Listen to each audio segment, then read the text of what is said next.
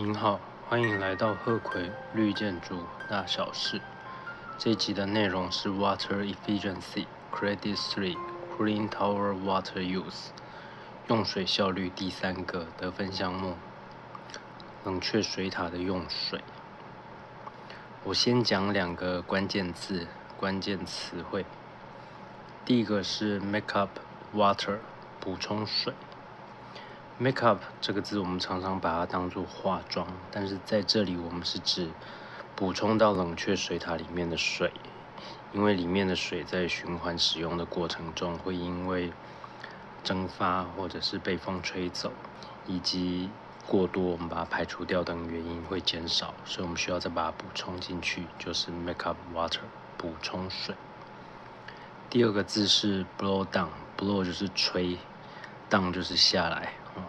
吹下来，但它其实意思是排污，就是当这些补充用水过多，或者是里面的应该说里面的固体悬浮物过多的累积太多，我们要把它处理掉，就把它排掉，这个叫 blow down 排污。好，我们开始来讲这个得分项目，它要求您对您的 Portable water analysis 做一次分析。是您的补充用水做分析，好，主要是要了解当中的五种指标，我现在念给您听。第一个是 CaCO3，calcium carbonate，碳酸钙，它允许的上限是一千 ppm，ppm 就是十的负六次方。第二个要量测的指标是 total alkalinity。盐度，盐就是我们吃饭沾的那个盐巴的盐啊，盐度，盐的含量，矿物质的含量，它允许的是一千 ppm。第三个是 SiO2，silicon dioxide，另一个名字是 Silicon，二氧化锡，允许值比刚才低，就是一百 ppm。第四个测量的指标是 Cl，chlorine，氯化物，允许值是两百五十 ppm。第五个测量指标比较特别，conductivity，电导率或者称导电率，它允许的数值是两千，这个数值对应的单位是 μs。slash cm 啊，这是一个电导率会有的单位。有时候你会看到 s slash m 啊，那是比较常用的电导率，但是在这里是用比较小的数，比较不一样的数值。mu s 的 mu 是 micro，应该是十的负六次方。然后 s 在这里是指 Siemens，西门子是一个电导率的单位，并不是指。您知道那间很知名的公司，好，这个西门子单位是 omega 的导数，啊，有兴趣您可以查一下。我再简单重复一下它的中文名称就好：碳酸钙、盐度、二氧化锡、氯化物、电导率。等一下我会来讲一个例子，但这里我要先讲例的在这里要求的一些规范以及它相对应的分数。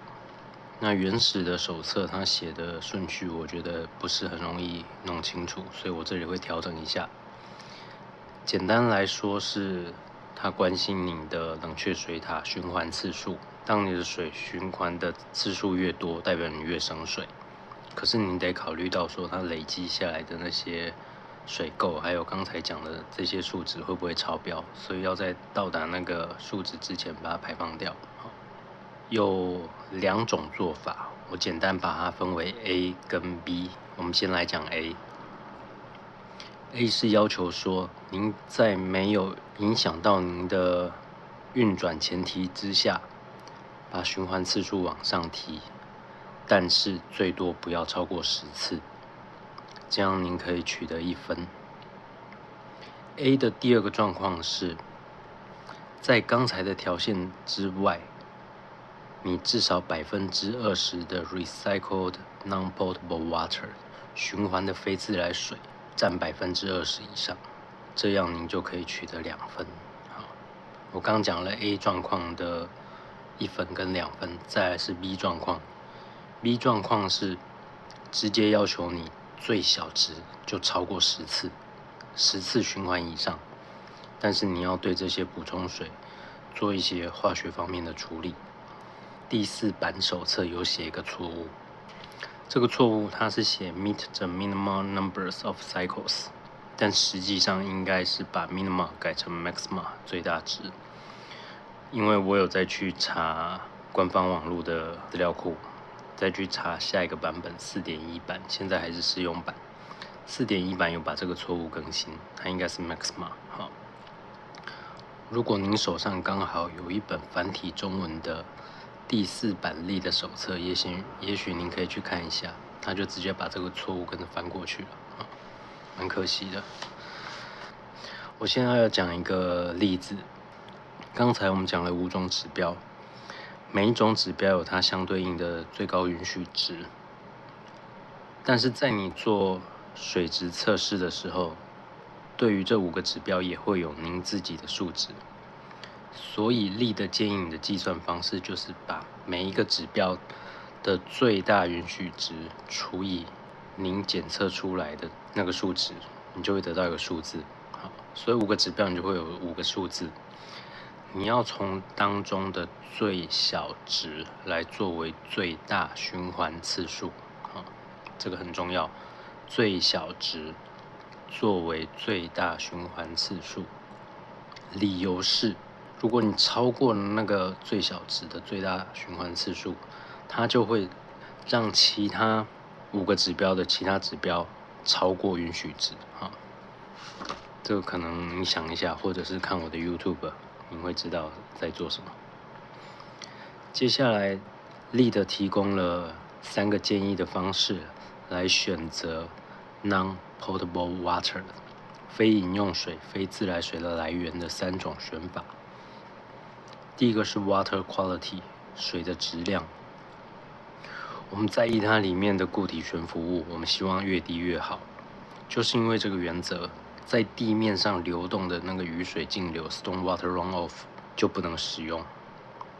您在室内制造的中水或者是回水，通常也含有很高的固体悬浮物，所以也不建议使用。第二个是运输的距离和运送方式。理论上，我们希望您这些水的来源到您的补充用水要放进去的地方越短越好，越方便越好，才不会有更多的人力以及运输成本的使用浪费。第三个是，您到底需要多少补充用水？足够就好，不需要太多，不然又是一种浪费。好，感谢您的收听，期待下一集见，拜拜。